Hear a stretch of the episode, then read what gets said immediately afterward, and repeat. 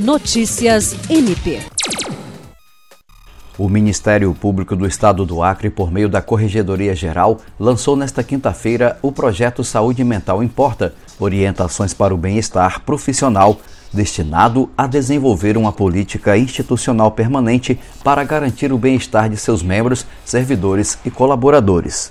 A palestra de abertura teve como tema a Síndrome de Burnout e foi ministrada pela médica psiquiatra Caroline Formiga.